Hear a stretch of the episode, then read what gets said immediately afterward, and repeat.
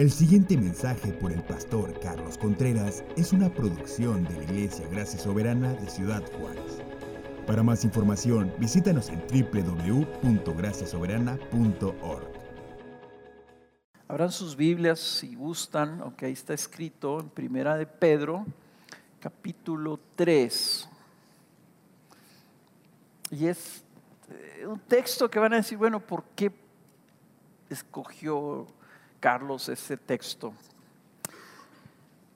La preocupación que, que tenemos es que hemos estado hablando de comunión. Hemos estado hablando de la edificación de la iglesia y cómo la iglesia es edificada este, por medio de la comunión de los miembros y cómo los miembros este, que esa comunión significa que los miembros tenemos un mismo sentir, el mismo amor, el mismo espíritu, el mismo propósito. Y el propósito es que, que, estemos nosotros dedicados a crecer juntos. Y crecemos juntos cuando en esa comunión nos ministramos unos a otros de los dones y del servicio que, de lo que Dios nos da para dárselo a otros. Entonces, en base al funcionamiento adecuado de cada miembro, el, cuerpo es edificado, el cuerpo crece. Eh, y Chovy vino la semana pasada y, les trajo eh, la, la, comunidad, la iglesia es una comunidad de servicio. En otras palabras, eso es el, el, el ambiente que debe haber entre nosotros, la cultura entre nosotros tiene que ser una cultura de servicio, de estar dispuestos nosotros a servir a los demás con lo que tenemos. Ese es, el mismo principio, es el principio de ministrarnos, de lo que se nos da a nosotros dárselo a otros, ¿no? Y eso se cultiva y eso se trabaja y es algo que no podemos perder. Estamos aquí para servirnos y, creo que, que Chovy contribuyó muy bien ese, ese, ese ese valor que nos trajo la semana pasada. Pero yo quisiera, cuando yo lo estaba escuchando, estaba yo pensando en, que, en, a lo mejor como desviar un poquito la instrucción a que pusiéramos nuestros ojos en nuestras casas, en nuestros hogares. Porque no debe haber una disonancia, no debe de haber una dicotomía, o sea, una diferencia entre lo que está sucediendo en nuestras casas y lo que estamos buscando que suceda en la iglesia. Y a lo mejor, a lo mejor en la manera como yo, yo me di cuenta cuando yo traje la segunda lección que hablamos de los unos a los otros, dije, y les dije, estos unos a los otros no son cosas que, que son solamente para aplicación entre los miembros de la iglesia, sino que son cosas que deben de venir de la casa para acá. Entonces el día de hoy yo quiero hablar de esto, de que la comunión empieza en la casa. Este, la comunión empieza en la casa. Entonces ahí en su introducción le puse, esta semana vamos a hablar del lugar de donde nace esa comunión de servicio. ¿De dónde nace? Nace en el hogar. La iglesia siempre debe ser la culminación o, el, lugar donde se, congrega la, iglesia y la iglesia vive en sus hogares y nos congregamos aquí a dar expresión a lo que estamos viviendo en nuestras casas. Así debe ser la adoración, por ejemplo. Venimos a adorar a Dios aquí como la culminación de nuestra adoración semanal, en donde estamos viviendo. ¿Se acuerdan que hablábamos nosotros que que, lo, que era nuestra adoración es ese, ese cuando empecé el año, les dije que, ese, que dice que presentemos nuestros cuerpos como sacrificios vivos, porque esa es nuestro, nuestra adoración racional, es la manera que adoramos a Dios cuando vivimos para Él. Y aquí venimos y damos expresión en canto y damos expresión en nuestra asamblea, pero realmente debe ser la culminación de nuestra semana. Y lo mismo es en términos de la comunión.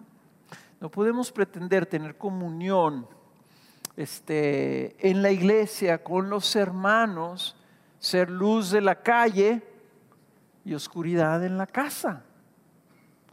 Y desgraciadamente, aunque no parezca, eso en muchos casos sucede. de gente que los ves tú aquí, ¿verdad?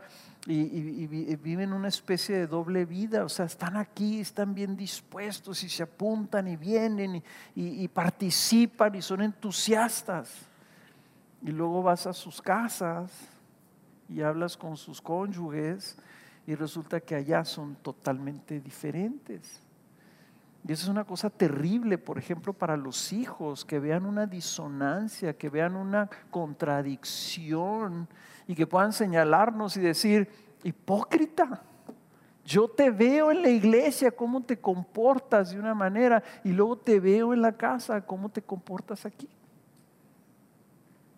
Y es el daño mayor que le hacemos a nuestros hijos cuando no vivimos en integridad toda nuestra vida.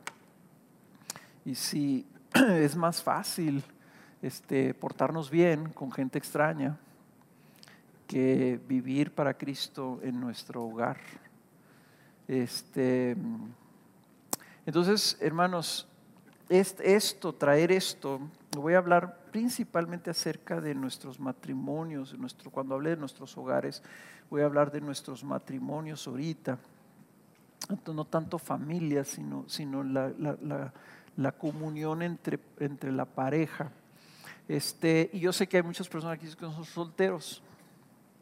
Yo lo que quiero es que no, no vayan a pensar, ah, está hablando de los matrimonios, no nos está hablando a nosotros, no. O sea, tú piensas, si tú estás soltero, este, tú tienes una idea de lo que es el matrimonio, esto tiene que estar dentro de ti, porque donde quiera que tú estés, tú estás viviendo en algún lugar, tú estás viviendo en un hogar.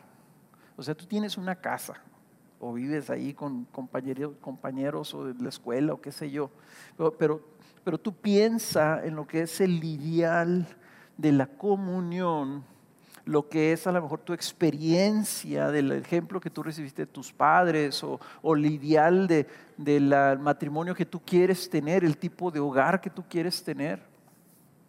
Entonces no, te desconectes como que esto es algo de aplicación exclusivo para el matrimonio, es aplicación general, pero voy a estar usando el ejemplo de los esposos, ¿okay? de los hombres y de las mujeres en el hogar. Entonces si tú aspiras a casarte, es indispensable que tú tengas esta visión y que la empieces a practicar. Si tú vives en un hogar, tú debes también de aplicar estos principios, etcétera, ¿ok? Entonces vamos a voltear nuestros ojos a nuestra casa y asegurar que entendemos que Dios está atento en la, forma, en la forma en que vivimos, no solamente dentro de la iglesia. Yo me atrevería a pensar casi, casi que principalmente fuera de la iglesia. ¿Por qué? Porque aquí nos congregamos a la semana, digamos que nos juntamos en nuestro grupo pequeño y en la iglesia cinco o seis horas a la semana. ¿Y cuántas vivimos en nuestra casa? Entonces es proporcionalmente mucho más importante que nosotros estemos experimentando la comunión en la casa. Vamos a leer Primera de Pedro capítulo 3. Y quiero que noten ustedes las actitudes y la conducta y cómo, por qué escogí, a ver si, a ver si logran identificar por qué escogí este texto. Dice, asimismo vosotras mujeres, Estad sujetos a vuestros maridos, de modo que si algunos de ellos son desobedientes a la palabra, pueden ser ganadas, ganados sin palabra alguna por la conducta de sus mujeres, al observar vuestra conducta casta y respetuosa, y que vuestro adorno no sea externo, peinados ostentosos, joyas de oro, vestidos lujosos, sino que sea el yo interno, con el adorno incorruptible de un espíritu tierno y sereno, lo cual es precioso delante de Dios. Porque así también se adornaban en otro tiempo las santas mujeres que esperaban en Dios, estando sujetas a sus maridos. Así obedeció Sara a Abraham, llamándolo Señor, y vosotras habéis llegado a ser hijas de ella si hacéis el bien y no estáis amedrentadas por ningún temor. Y vosotros maridos, igualmente, convivid de manera comprensiva con vuestras mujeres, como con un vaso más frágil, puesto que es mujer, dándole honor como coheredera de la gracia de la vida para que vuestras oraciones no sean estorbadas. Y luego continúa. En conclusión, sed todos de un mismo sentir, compasivos, fraternales, misericordiosos y de espíritu humilde, no devolviendo mal por mal o insulto por insulto, sino más bien bendiciendo, porque fuisteis llamados con el propósito de heredar bendición. Pues el que quiera amar la vida y ver días buenos, refrene su lengua del mal y sus labios no hablen engaño apártese del mal y haga el bien, busque la paz y sígala, porque los ojos del Señor están sobre los justos y sus oídos atentos a sus oraciones, pero el rostro del Señor está contra los que hacen el mal. Aquí le está hablando a los esposos eh, y a las esposas, y voy a empezar hablando aquí a de cómo está el orden. Primera Pedro le habla a las mujeres y a sus esposos acerca de su actitud y su conducta. Les llama a las mujeres a que tengan una conducta casta y respetuosa. Dice, eh, eh, dice que vean la conducta de sus mujeres, observen que es una conducta casta y respetuosa. Casta significa que, que está, su conducta se limita a todo aquello que Dios llama que es bueno. Okay que no está haciendo cosas o está comportándose de una manera que no es bueno. Y obviamente una actitud de respeto. Sabemos que en la Biblia las esposas están llamadas a respetar a sus maridos, que eso es lo principal, eh, digamos, es, es lo que nosotros como esposos necesitamos de nuestras esposas. Si no tenemos el respeto de nuestras esposas, ¿qué podemos aspirar en el mundo? este, que sea algo observable. Inclusive aquí parece que se está refiriendo a esposos no cristianos, no creyentes, que sean ganados. También puede ser interpretado que va la mujer que se comporta de esta manera, gana algo de su esposo, obtiene algo de su esposo, a lo mejor una, una actitud más comprensiva o algo así. Pero, pero lo importante es que este, la esposa hay una implicación aquí en su conducta donde está siendo llamada a aplicar todos los unos por los otros con su esposo. O sea, debería ser obvio. Pero si tú lo lees, a lo mejor no estás pensando en los unos a los otros cuando habla de que ellas este, tengan un espíritu tierno, sereno, una conducta casta, respetuosa, sumisa, etcétera. Ahora en el versículo 7 le habla a los esposos y vosotros maridos igualmente. O qué curioso que dice igualmente, no está diciendo otra cosa diferente, está diciendo ustedes igual que ellas. Vivan con ellas, pero hace una, una, un énfasis, está hablando de llevar una vida con sus mujeres que esté gobernada por una actitud de comprensión. Una actitud de comprensión. En otras palabras, lo que está agregando a los esposos, o sea, está diciéndoles, hay algo particular, en especial ustedes esposos, que necesitan o que deben procurar con sus mujeres. ¿Por qué? Porque aquí Pedro está afirmando que nuestras mujeres no son igual que nosotros. A veces les digo eso a los jóvenes y, y como que les digo, la mujer, una mujer son diferentes. Y dice, ay, pues obvio. Pues sí, pero no parece tan obvio, viejo, como veo que la estás tratando. No parece que sea obvio para ti que son diferentes y que merecen un trato diferente. Y entonces les digo, ellos no son tus cuates. Tu mujer no es tu cuate. O sea, tu mujer es un vaso más frágil quiere decir que son especiales, son hermosas, son delicadas y deben de ser tratadas como tal. Y jóvenes, jovencitas, si a ti se te acerca un tipo, pretendiendo conquistarte y te trata como si fueras uno de sus cuates, córrele. ¿Ok? Córrele y déjalo, pero como que te desapareces de ahí. O sea, tú debes aspirar a tener un esposo que te trate de manera especial, que sea obvio para ti que Él te ve de una manera diferente. A veces este, yo veo ahora los, los jóvenes y las jóvenes, ¿verdad? Hablan su lenguaje, su idioma, como juguetean, o sea, tú dices, ya se perdió toda consideración de que las mujeres son vasos más frágiles y deben de ser tratadas de manera especial. Eso no quiere decir que son más débiles, al contrario, muchas de nuestras mujeres son más fuertes en su capacidad y su disciplina que los hombres, tienen más, tienen más resistencia y en muchos casos, si no es que en la mayoría, son de un carácter más maduro que sus esposos. Los esposos, a veces batallamos para entender que ser más frágil significa no que sean más débiles o más incapaces, sino que tienen capacidades mentales y físicas diferentes a los del hombre. Físicamente el hombre es más fuerte, puede levantar una piedra, pero la mujer tiene más resistencia. Por eso se mueren los hombres primero y las viudas felices, o sea, años. la verdad de las cosas, o sea, yo siempre les he dicho, mi esposa es la mujer más trabajadora que yo conozco. Se levanta primero que todos y se acuesta al último que todos.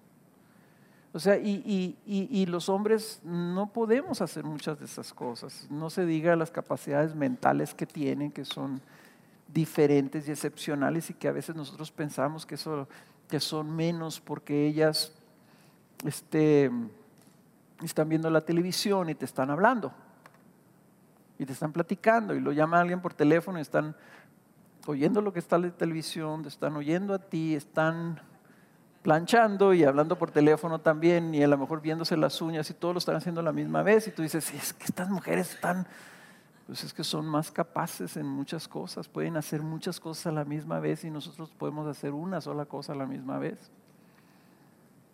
Por eso es que somos interesantes para ellas, ¿verdad?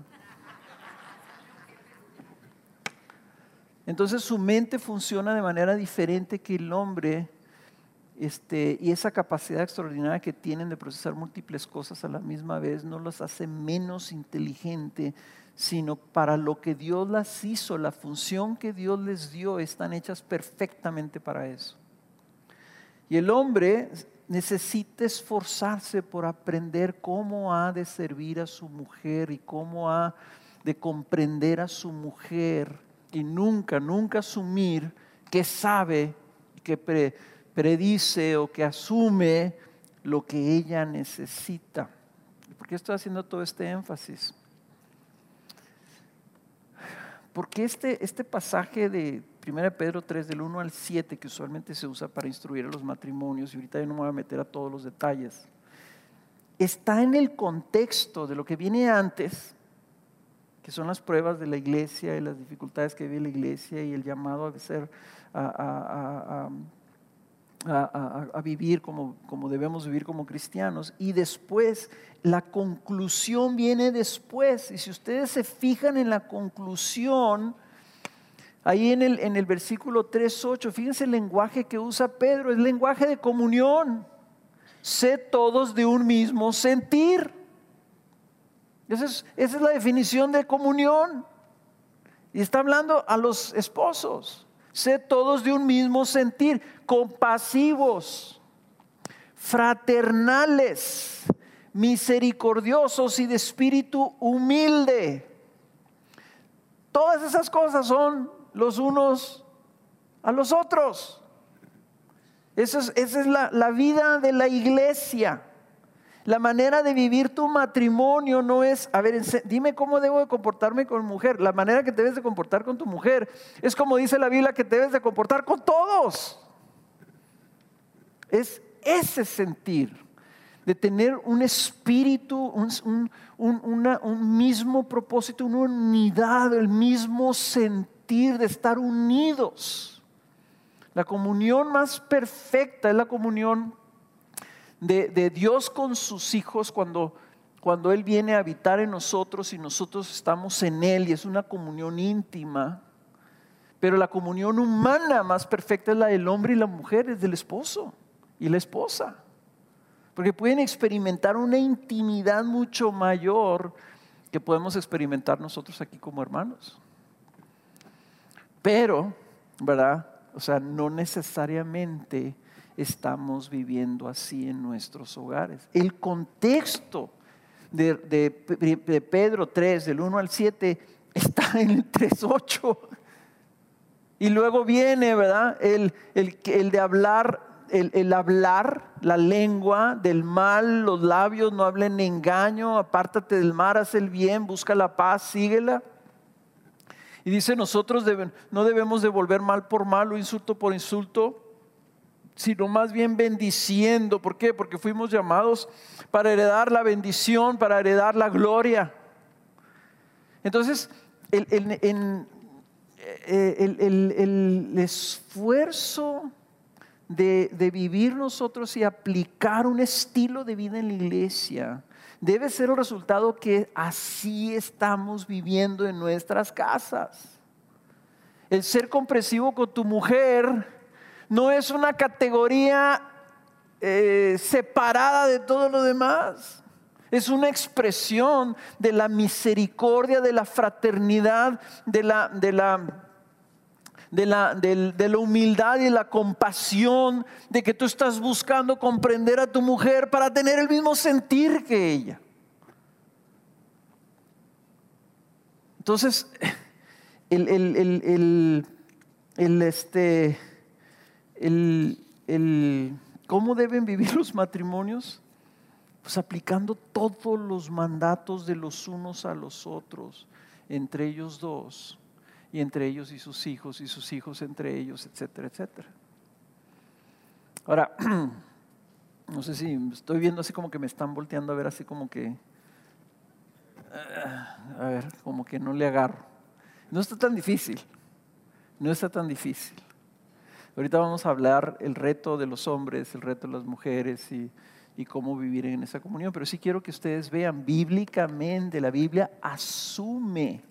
En la Biblia, fíjense cómo la Biblia no habla este, y, hagan esto en sus casas y la iglesia, la, comunidad de, cuando se escribió el Nuevo Testamento era una comunidad pequeña donde, donde convivían todos en las casas y la vida de las casas era sumida. Está sumida aquí en las casas tú estás viviendo de cierta manera. Entonces cuando Pablo habla a los esposos de cómo deben amar a sus esposas y las esposas cómo deben respetar a sus maridos, no está hablando de como que allá es una cosa y acá es otra. Está hablando de que así debemos vivir, punto. Ahora, en la iglesia es fundamentalmente vivir así, porque esa es la manera que se edifica la iglesia y que creen que cómo se edifica un hogar. Es igual. El hogar, el ambiente familiar, el futuro de la familia, la, historia del hogar se edifica y se fundamenta en que la pareja empieza a vivir la comunión bíblica correctamente.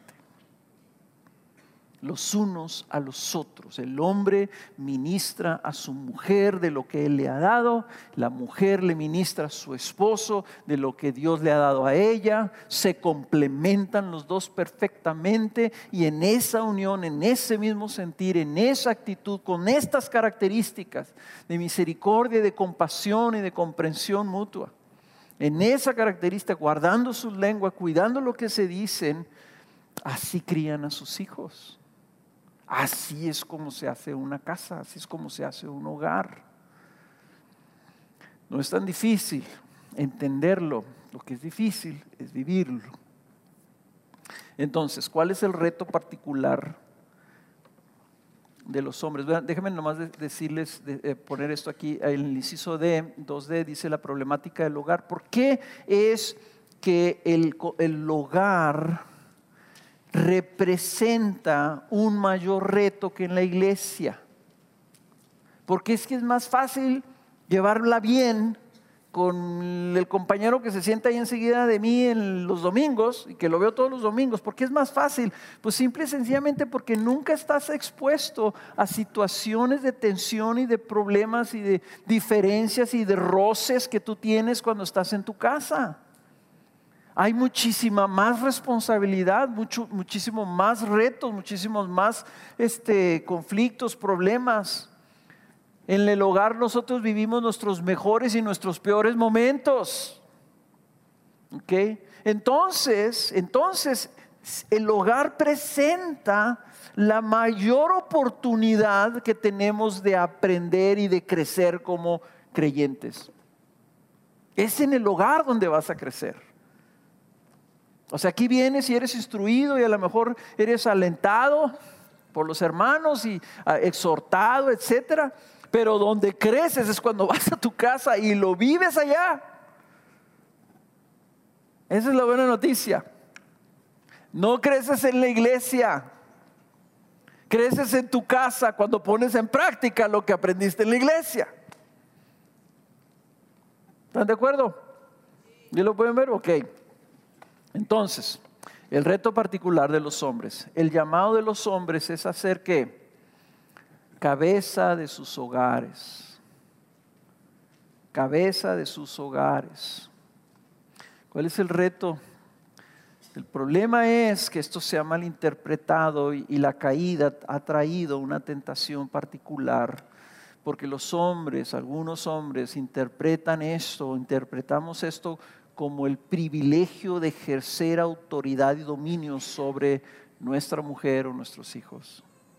Así como que Dios me dio a mí la autoridad. Entonces yo tengo esa prerrogativa. Y entonces caemos en un error porque la escritura no hay ninguno los unos a los otros, no hay, no hay ningún mandamiento en la escritura que dice ejerzan autoridad los unos sobre los otros. Cristo mismo lo, lo dijo aquí el Chovi la semana pasada, dijo Jesús, entre ustedes no, no se van a enseñorear los unos sobre los otros. Entonces ustedes no va a ser así, porque yo no vine así. Yo vine como un siervo a dar mi vida por los demás. Y por eso en, en, Efesios capítulo 5, versículo del, del, 23 en adelante, cuando está hablando del hombre y la mujer, pues le dice a los hombres, ustedes tienen que amar a sus mujeres como Cristo amó a la iglesia y dio su vida por ella. Ahí no hay enseñoramiento, ahí hay sacrificio. Entonces el llamado que Dios nos da es el que vivamos sometidos los unos a los otros en el temor de Dios. Es Efesios 5:21. Antes de decirle a la mujer, mujer, sométete a tu marido, dice Pablo, someteos los unos a los otros en el temor de Dios. En otras palabras, la actitud que debemos de buscar nosotros no es una de ejercer autoridad, es una de vivir sometidos. Y el hombre este, es eh, cabeza del hogar, pero no quiere decir que el hombre esté fuera de la autoridad de Dios o que el hombre no debe vivir sometido.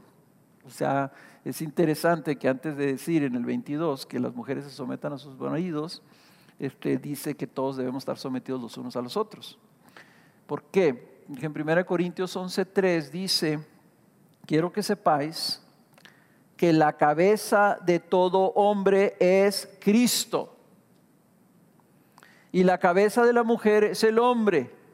Y la cabeza de Cristo es Dios. Está diciendo Pablo, hay un principio de sumisión bíblica, que es lo que nosotros debemos buscar. Hasta cierto punto, hermanos. Si nosotros debemos someternos los unos a los otros, Decir, bueno, entonces, yo, yo, no me voy a someter a ninguno de ustedes porque yo estoy sometido bajo Cristo. No tiene sentido, ¿verdad? O sea, tú como hombre debes procurar estar sometido a la autoridad del Señor sobre tu vida, porque el error entonces es que el hombre cae en, en extremos pecaminosos cuando no lo hace así. El primero de ellos es que el hombre piensa que el hogar debe girar alrededor de él en lugar de que Cristo sea el rey en su hogar. El hombre cree o piensa que en el hogar, el hogar debe girar alrededor de él en lugar de que Cristo sea el rey de su hogar. Este, en otras palabras, el hombre se siente el rey de su casa. O sea, tú eres como cabeza, tú dices, ah, entonces yo soy el rey de la casa. Inclusive hay enseñanzas matrimoniales que así, que se, se dice, tú eres el rey, tú tienes que reinar ahí en tu casa. No es que nuestra impresión de un rey es, este, es que el rey pues hace lo que quiere, ¿verdad?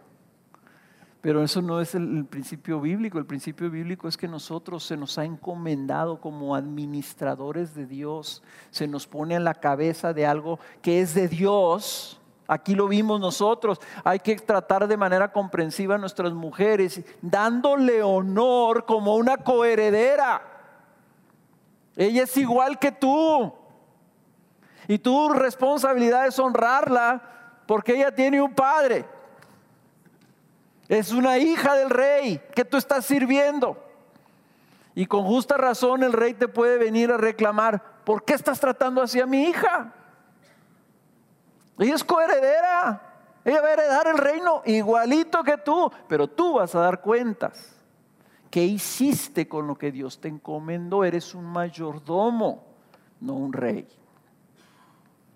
Eres cabeza como mayordomo de algo que no te pertenece, algo que es de Dios, tu familia, que te prestaron, que te designaron. Entonces, e, ese error, ¿verdad? De como que yo soy el rey, te lleva al pecado. Este, bueno, es un pecado pensar que tú eres el rey y que todo debe girar a tu alrededor, ¿verdad?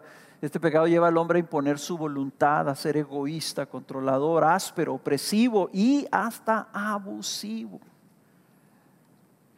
Cuando un hombre cree que su prerrogativa reinar en su hogar conforme a su voluntad, ya no está sometido a Cristo. Y Cristo no le ha dado esa autoridad. Cristo no comparte su reino con nadie. Él es el único rey. El único rey que debe reinar en tu casa es Cristo.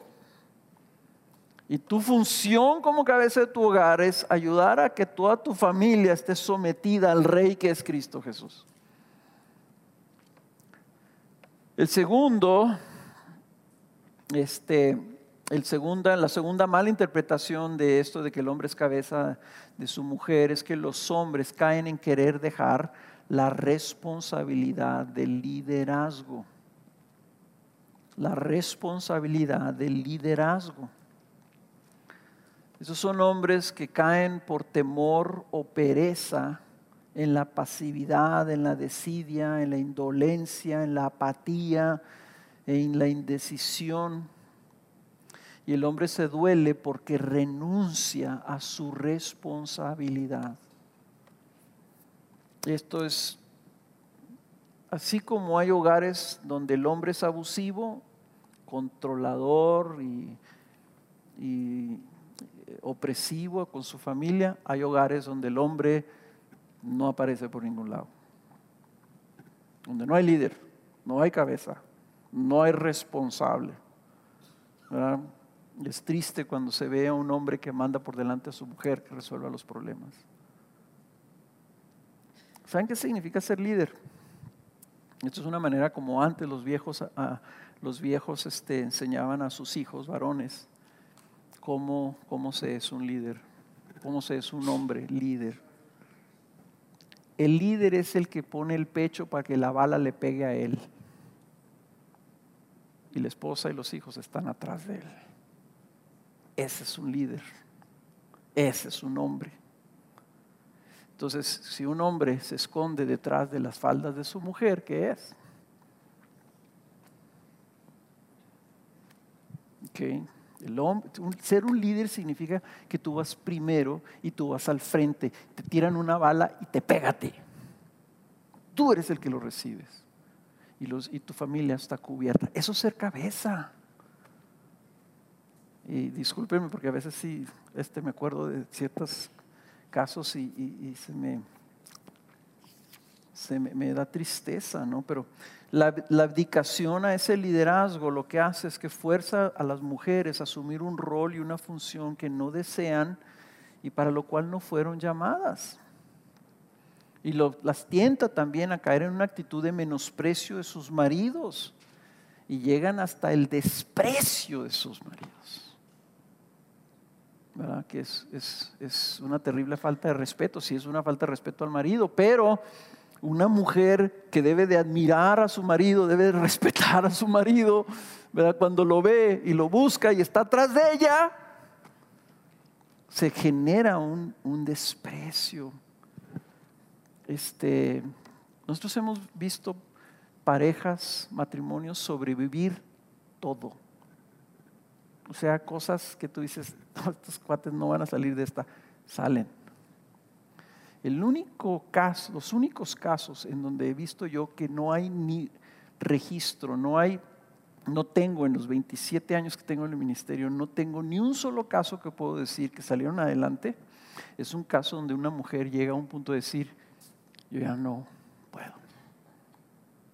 Este hombre nomás no da color. Y llegan a una situación en donde ya dicen, eh, por, supervivencia, no quiero ya vivir con él. Es instinto, entra en ese instinto de supervivencia de agarrar y correr. Porque es una y otra y otra vez que este hombre deja a su mujer y a sus hijos a la deriva, expuestos, desprotegidos, por falta de interés, por falta de decisión, por falta de liderazgo. Nunca he visto un matrimonio recuperarse de algo así. Entonces son graves estas cosas. ¿Cuál es el reto particular de las esposas? La mujer está llamada como ayuda idónea a amar y respetar a su marido. ¿Qué significa esto de ayuda idónea? Significa que la mujer debe dirigir sus dones y su esfuerzo en ayudar a que su marido pueda llevar a cabo la encomienda de guiar a su familia conforme a la voluntad de Dios, a la voluntad de Jesús. En otras palabras, la responsabilidad del hombre, eh, el hombre tiene la responsabilidad primaria, la responsabilidad principal. Él es el que va a dar cuentas. Pero el Señor le dice, así como le dijo a Moisés, está bien, Moisés, ya que te veo que eres tartamudo y yo que hice la lengua, pues te puedo dar que hables, pero no quieres, te voy a poner a Aarón que te ayude. Yo creo que así nos vio también Adán. Lo vio ahí solo y dijo, bueno, te voy a hacer una ayuda. Y la ayuda no es que sea menos, ¿verdad? Una cosa importante, la Biblia habla de que Dios es nuestra ayuda. Entonces el ser ayudador es alguien más bien que viene porque es fuerte a ayudarte a llevar a cabo una. Entonces, palabras, si yo estoy levantando una mesa, yo quiero que alguien me ayude, yo quiero que venga alguien capaz, ¿verdad? No me mandes al flaco, mándame al que esté bien fuerte para que me ayude a levantar la mesa. Dios puso a nuestras mujeres como un complemento para ayudarnos a llevar a cabo la función de qué? De decir, vamos a llegar como casa hasta la meta donde el Señor quiere que lleguemos. ¿Ok? Entonces, esto, la, mujer, este, eh, funciona, pues debería funcionar como, como, como si tienes un carro, tienes un motor Kenal dice esto a las mujeres, dice, tú tienes la, posibilidad de ser las alas de tu marido o el ancla de tu marido. El ancla que lo hunde o las alas que lo levanta. Yo quiero que lo vean como un automóvil. Una mujer puede ser, para, para que lo entiendan los hombres, una mujer puede ser el combustible de tu carro, ¿verdad? Que si es, ¿cuál es la buena, la roja o la verde? La roja, ¿verdad? O sea, mucho octanaje viene y corre recio el carro. O puede ser una mujer, no sé si nunca te ha pasado, ¿verdad? Que alguien de, de guasa o cuando eras chavo, vea que ibas en la calle y que de repente agarraban el freno de mano y ¡ras! se lo metían así. O sea, eso puede ser una mujer también. En lugar de ser una ayuda que lleve adelante y mueva adelante el hogar, Es un freno de mano que está caminando el carro arrastrando las llantas porque están enfrenadas. Entonces, este, ¿qué es lo que hace la, caída? La caída hace que el hombre tenga una inclinación a enseñorarse a su mujer y en la mujer la caída la hace, la lleva a rebelarse contra su marido, a resistir a su marido, a no querer seguir a su marido, a obstruir lo que el marido quiere quiere hacer al traer este liderazgo, ¿no? Y otra tentación principal de mujer es precisamente caer en una actitud crítica, de queja o de contienda. Y es interesante que el, libro de Proverbios describe tres veces, tres diferentes maneras, que cómo, cómo es vivir con una mujer rencillosa, y es una cosa terrible. En Proverbios 21.9 dice que es mejor vivir en un rincón del techo, allá arriba, allá, allá así escondido en el pretil de la casa, allá afuera. Es mejor que vivir con una mujer resillosa. Es mejor habitar en tierra desierta. O sea, irte al desierto de Samalayuca y vivir ahí solo que vivir con tu mujer. Es, es como vivir bajo una gotera continua que imagínate estar durmiendo y que te estás acostado y te está cayendo una gota y una gota y una... Es tortura china eso, dicen. Así torturan los chinos al, o sea, con una gotita. ¿Por qué lo pone así la Biblia? Porque la mujer tiene esta habilidad de que en su queja y su crítica y esto, y esto, y esto, hay una rencilla, hay una contienda ahí continua, continua, continua. O sea, en lugar de ser una ayuda, está machacando amarga, amargura y rencilla contra el esposo. Y eso lleva al tercer punto, que la mujer que es más débil físicamente tiene un arma súper poderosa es el arma de la lengua. Las mujeres son verbales. Los hombres son mudos. El hombre tiende la incomunicabilidad, la mujer tiende la sobrecomunicabilidad. O sea, no sé cuántas, cinco veces más o diez veces más, o no sé cuántas veces más habla la mujer. Cinco, ¿verdad? El hombre habla diez mil y la mujer cincuenta mil palabras al día, algo así. Entonces lo que pasa es que la mujer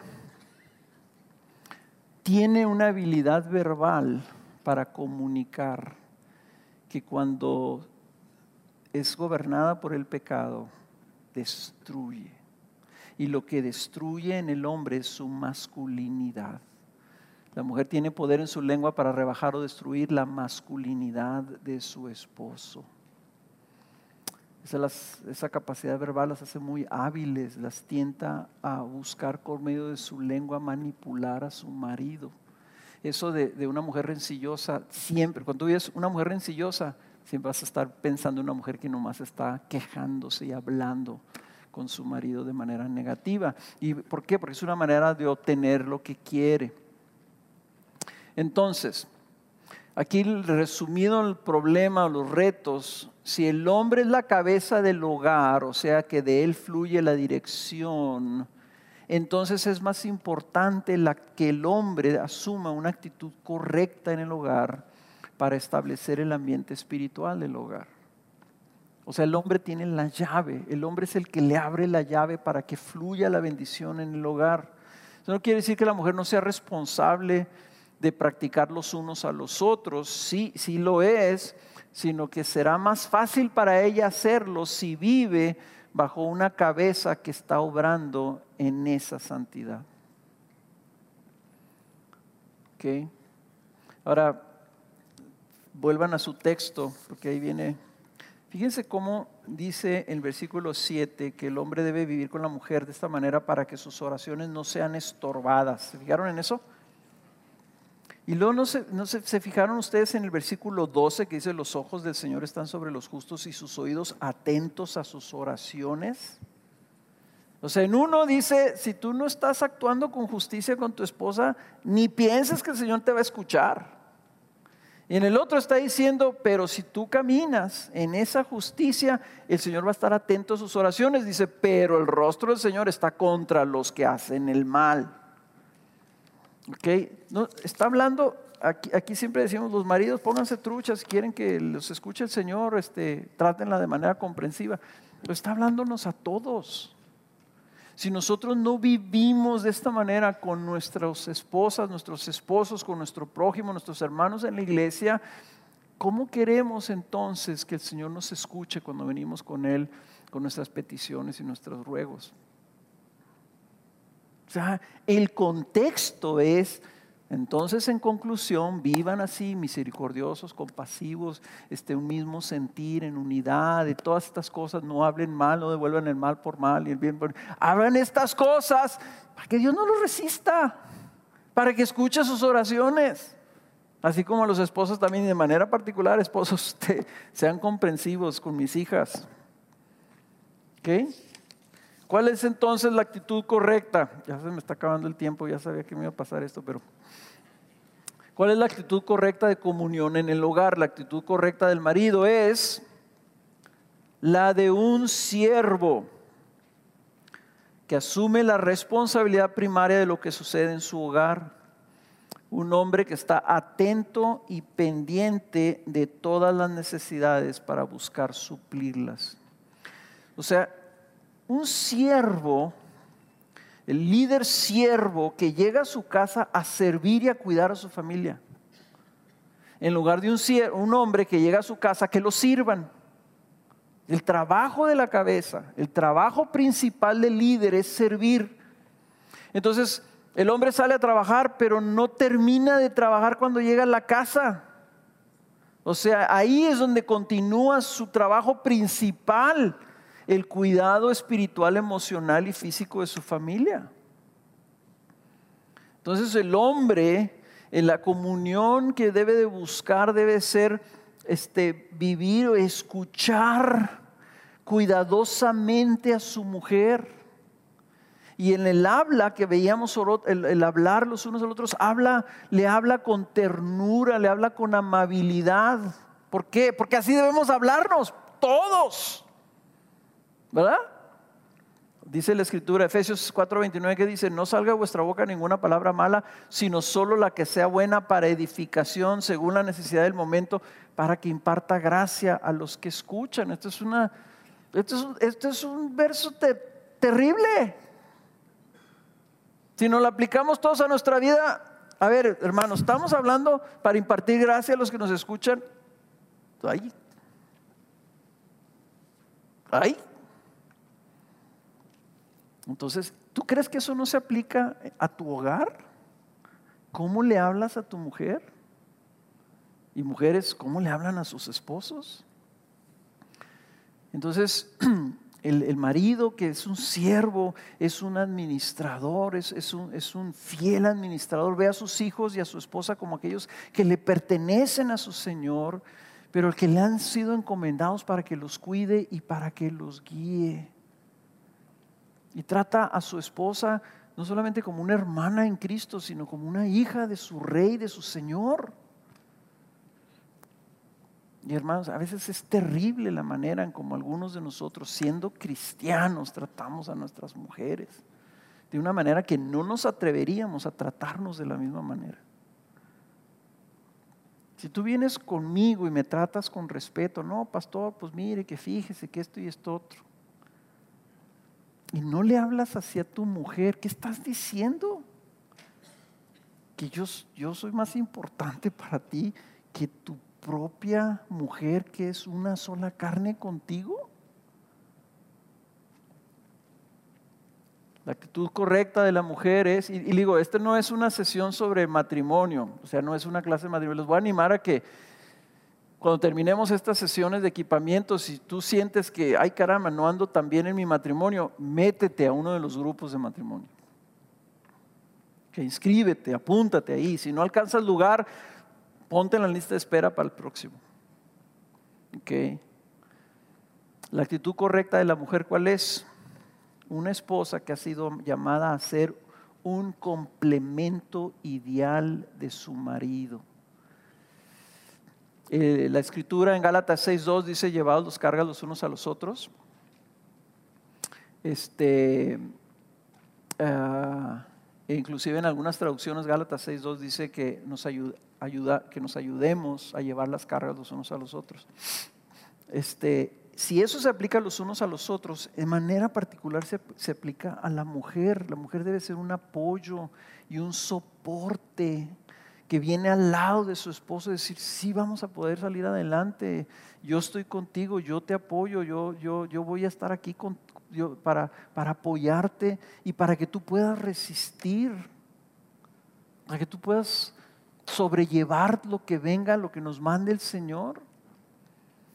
Este, el respeto y el honor que esa mujer le da a su marido es porque así nos está diciendo este, la escritura que, que, debemos de vivir los unos para los otros. La queja, hermanos, dice Santiago 5.9, que no nos quejemos los unos de los otros. Este, si tú te estás quejando de tu marido, la tarea para ti sería que, que todos los días le des gracias a Dios por algo que el Señor le ha dado a tu marido. Eh, la pareja cristiana entonces que pone en práctica la comunión bíblica en el hogar va a crear un ambiente de armonía que va a permitir que todos sean edificados. En otras palabras, ellos van a crecer, van a ser, ellos van a crecer en madurez y esa madurez es la que va a tener impacto no solamente en sus hijos, sino en la iglesia. Entonces, y aparte, pues sí, el modelo del que se le presenta a tus hijos, el modelo de madurez, es un, testimonio poderosísimo. Eh, después hablaremos del llamado bíblico de la instrucción de los hijos. Practicando la comunión, y con esto terminamos. Practicando la comunión, cuatro cosas. ¿Qué necesitas para practicar la comunión en tu hogar? Número uno, se necesita tiempos específicos para estar cara a cara como pareja y simplemente tomarse el tiempo para escucharse uno a otro. Si nosotros dijimos que la comunión se vive cara a cara y que tú necesitas estar en un contexto donde alguien te conozca, te ve los ojos y te pregunte, ¿cómo estás? Y tú tener la interés y la transparencia de decir, mira, te voy a decir la verdad, estoy ahorita en una lucha tremenda, en una prueba, estoy batallando aquí, estoy eh, eh, caí en este pecado, este, este, me peleé con mi mujer, etcétera, etcétera. Si tú necesitas eso para tener comunión en la iglesia, pues, ¿qué crees que necesitas para tener comunión en tu casa? No, tú necesitas decir, el viernes tú y yo vamos a salir, vamos a ir a tomar una nieve o un café y nos vamos a sentar dos horas a platicar, cara a cara. Y como me dice mi esposa, apaga esa cosa.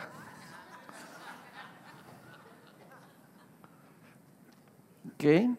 Eso es indispensable. O sea, si la meta es crecer en la comprensión mutua, entonces tenemos que darle la oportunidad a que la otra persona hable a nuestras vidas. No puedes, no puedes, es imposible vivir de una manera comprensiva con tu mujer si no le preguntas, ¿cómo estás? ¿Qué te preocupa? ¿Cómo puedo servirte mejor? ¿Cómo puedo ser mejor esposo? ¿Qué has visto en mi vida? ¿Qué te está mostrando el Señor? ¿Qué estás viviendo en tu comunión con Cristo? ¿Cómo vas a crecer en comprensión si no tomas el tiempo para preguntarle estas cosas? ¿Cómo te sentiste con esta situación de nuestro hijo? ¿Qué, crees que debemos hacer en esto? ¿Cuál es tu opinión acerca de esto otro? ¿Cómo ves mi, tiempo en el hogar? ¿Cómo me ves con mis hijos? O sea, olvídense. El otro día nos dieron una hoja, 50 cosas o 100 cosas, no sé cuántas, que preguntar. 50 cosas. 50 preguntas hacerle a tu mujer. Con una se te va una hora. ¿Qué se necesita? Tal vez tú necesitas ir sabes qué, mi amor, necesito tu consejo. ¿Sabes? Y ahorita cómo me, me siento tan desalentado. Estoy batallando tanto con esta cosa. Tengo que confesarte algo. ¿Sabes que tengo que pedirte perdón? Necesita tiempo, tiempo. O sea, la idea es que hay formalizar tiempos y contextos en donde el uno al otro se puedan comunicar cualquier cosa. Y te voy a decir eso, que haya un compromiso, que cuando ustedes están cara a cara en comunión, no va a haber justificación. Justificación significa como Adán. Adán, ¿por qué comiste la manzana? Pues que me la dio la mujer que tú me diste. ¿Para qué la hiciste? Yo estaría solito, estaría perfectamente bien. Tú la hiciste. Y la, esposa, ¿y tú por qué le diste la, manzana? La víbora. La víbora maldita, ya me, me dijo que me la comiera. Eso es justificación. Le echas la culpa, o sea, te justificas. Oye, mi amor, tuviste muy, muy severo con tu hijo. O sea, creo que perdiste la paciencia, perdiste la, la cordura, alzaste la voz, el niño se sintió mal. Ay, es que él me saca de quicio. Es que le dije que hiciera las cosas y no lo hizo. No, no, escucha, sin justificarse. Escucha sin irritarte. O sea, sin interrumpir y sin, no, no, espérate, pero es que, no, escucha, escucha, para escuchar tienes que cerrar tu boca. Okay, y sin reaccionar. Si tu esposa viene y te dice, ¿sabes qué?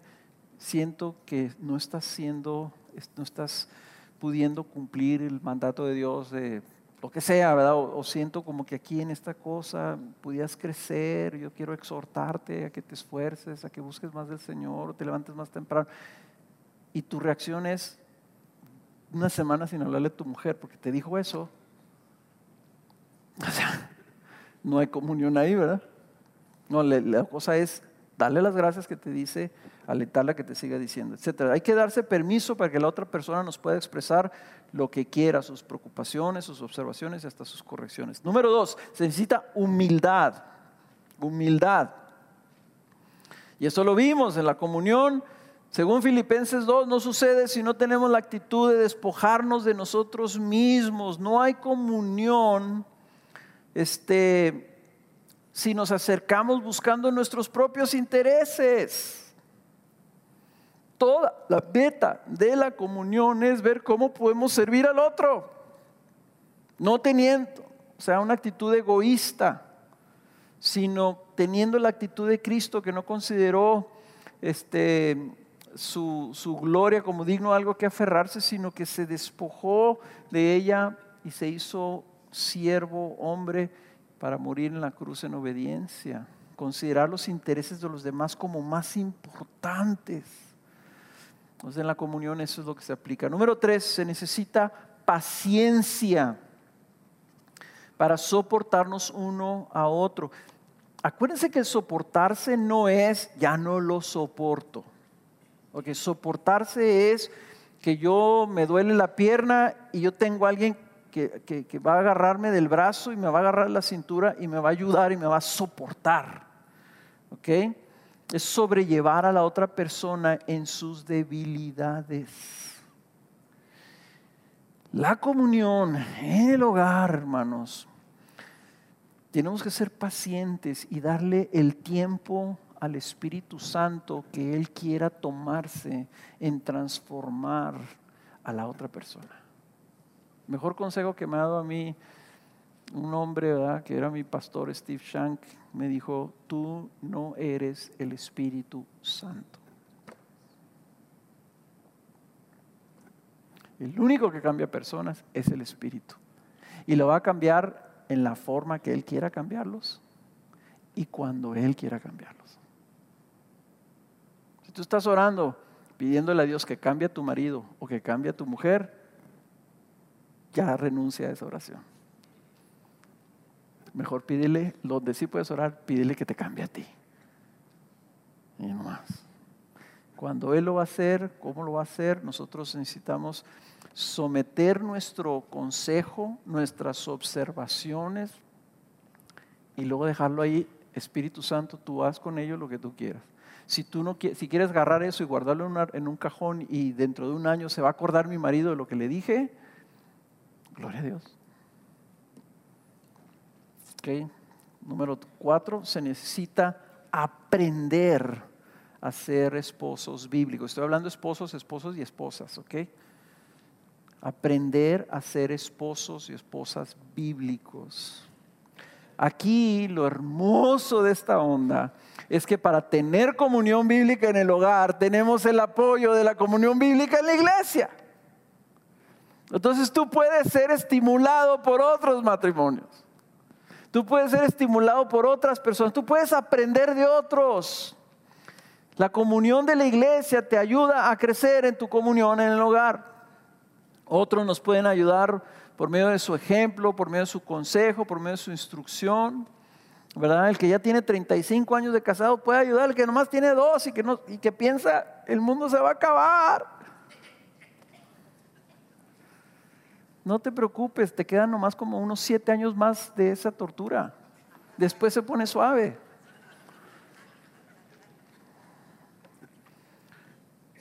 Pero hazte la idea de que en el matrimonio se involucra toda una vida de aprendizaje mutuo. No te la vas a acabar de conocer a tu mujer.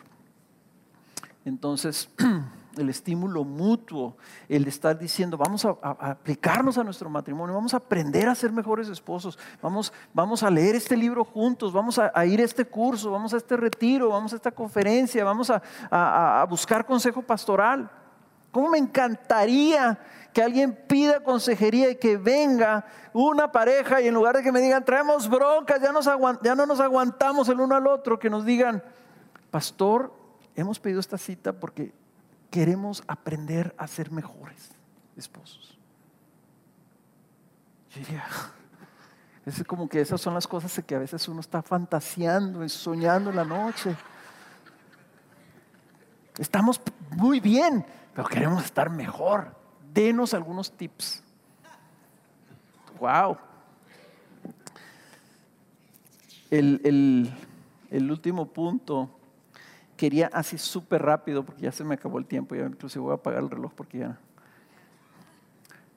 Pero así bien rápido, quiero, quiero que se imaginen, si estás casado y aquí está tu esposa, o si no está tu esposa, pero estás casado, imagínate tú con ella, ¿ok? Entonces estás en un cuarto eh, solos, tú y ella. ¿Ok? Si tú no estás casado, imagínate el matrimonio que quieres tener. Imagínate ahí, pinta, pon al que tú quieras ahí. si eres hombre, no, no voy a decir porque me voy a meter en un problema si empiezo a decir nombres. Pero imagínate la otra persona ahí con la que te vas a casar o la que te gustaría que tus hijos, si tienes hijos que ya están buscando que casar, a lo mejor el matrimonio donde te gustaría que ellos tuvieran.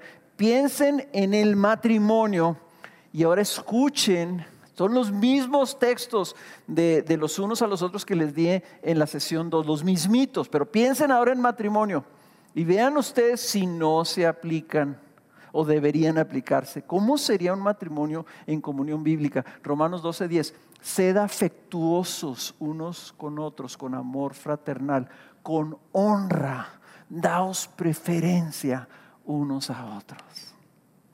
¿Se lo imaginan? ¿Están viendo? ¿Ven que no estoy inventando yo nada? Esto lo debemos vivir en nuestra casa. Si yo le pregunto a tu esposa, oye, tu esposo es afectuoso. No, hombre, no, ¿qué va a ser afectuoso este cuate? Está pecando. La Biblia manda que seamos afectuosos los unos a los otros. Nos manda viejos, agrios ahí, todos secotes ahí. Daos preferencia. No, primero tú. Romanos 15, 7, por tanto, aceptados los unos a los otros como que también Cristo nos aceptó para gloria de Dios. Romanos 15, 14, en cuanto a vosotros, hermanos míos, yo también estoy convencido de que vosotros estáis llenos de bondad, llenos de todo conocimiento y capaces también de amonestaros los unos a los otros. Ah, no, mí me van a amonestar, que me amoneste el pastor. O sea, ¿tu esposa no te puede amonestar? especialmente si está llena de bondad y de conocimiento, es más que capaz de amonestarnos. Es más, ella sería la persona perfecta para amonestarnos porque ella sí nos conoce. Gálatas 5:13, porque vosotros hermanos a libertad fuisteis llamados, solo que no sois la libertad como pretexto de la carne, sino servíos por amor los unos a los otros. Un matrimonio donde el servicio mutuo es una competencia, como se ha de ver. Gálatas 6.2, llevad los unos las cargas de los otros y cumplid así la ley de Cristo. Sed más bien amables unos con otros, misericordiosos, perdonándoos unos a otros como también Dios os perdonó en Cristo, sometiéndoos unos a otros en el temor de Cristo. A ver, yo sé que están pensando los esposos, eso no se aplica a mí, yo no me voy a someter a mi esposa. Hay instancias, hermanos, hay instancias. Si tu esposa quiere traerte una amonestación, la Biblia no dice exhortados los unos a los otros exclusivamente hombres con hombres y mujeres con mujeres. Tu esposa debe de tener la libertad de venir y amonestarte. Amonestarse significa que te llamen la atención. Si tú rechazas eso, en lugar de, de, de someterte a Cristo al recibir esa amonestación. Por eso es que nos podemos someter los unos a los otros, porque yo estoy sometido a Cristo y si Él utiliza el medio de gracia de mi esposa para traerme algo, o sea, yo no voy a decir, tú no tienes autoridad para traerme eso, tú no eres nadie para corregirme. En lugar de decir, Señor, yo estoy sometido a ti, eres tú el que me corriges y me duele que mi esposa me tenga que corregir pero me someto. Es someterse unos a otros, es como al Señor. Así las mujeres no se someten a sus maridos, se someten a ellos como al Señor. Y lo yo pienso, ¿verdad? Que el someterse unos a los otros es un mandamiento en el temor de Cristo. Implica que nosotros como hombres también podemos, de alguna manera, no en liderazgo, sino en sumisión de estar recibiendo la comunión soportándoos unos a otros, perdonándoos unos a otros, si uno tiene queja contra otro como Cristo os perdonó. Colosenses 3:16, que la palabra de Cristo habita en abundancia en vosotros con toda sabiduría, enseñándoos y amonestándoos unos a otros con salmos, himnos y canciones espirituales. Yo no veo en la Biblia, en ningún lado donde estos mandamientos sean exclusividad de un hombre a su esposa yo veo que es unos a otros. Y yo creo que debemos practicarlos así, puesto que si aceptaríamos, por ejemplo, 1 Tesalonicenses 5:11, por tanto, alentaos los unos a los otros, edificaos el uno al otro, tal como lo estás diciendo. Si tu esposa te puede alentar, si tu esposa te puede edificar con sus palabras, tu esposa también puede traer con, con respeto, con, con sumisión, con, con cuidado, puede traerte una amonestación. Primera Tesalonicenses 5:15, mira que ninguno devuelva a otro mal por mal, sino procura siempre lo bueno los unos para con nosotros. Primera Pedro 4:9 está curioso, sed hospitalarios los unos para los otros sin murmuraciones, según cada uno ha recibido un don especial, úselo sirviendo los unos a los otros como buenos administradores de la multiforme gracia de Dios. Y por último, confesaos vuestros pecados unos a otros y orad unos por otros para que seáis sanados. La oración eficaz del justo puede lograr mucho. Un hogar que pone en práctica estos mandamientos de comunión será un hogar edificante. Y es lo que queremos, un hogar edificante. Hermanos, este principio de la comunión, este valor que queremos fomentar entre nosotros, que nos ministremos unos a otros, debe estar presente en nuestras casas. Qué hermoso sería que en nuestras conversaciones, en nuestros grupos pequeños, nuestros grupos de casa, nuestros grupos de discipulados, podamos decir, ¿sabes que el otro día mi esposa me trajo esto? Me trajo esta observación de mi vida. ¿Vieron ustedes cómo me sirvió?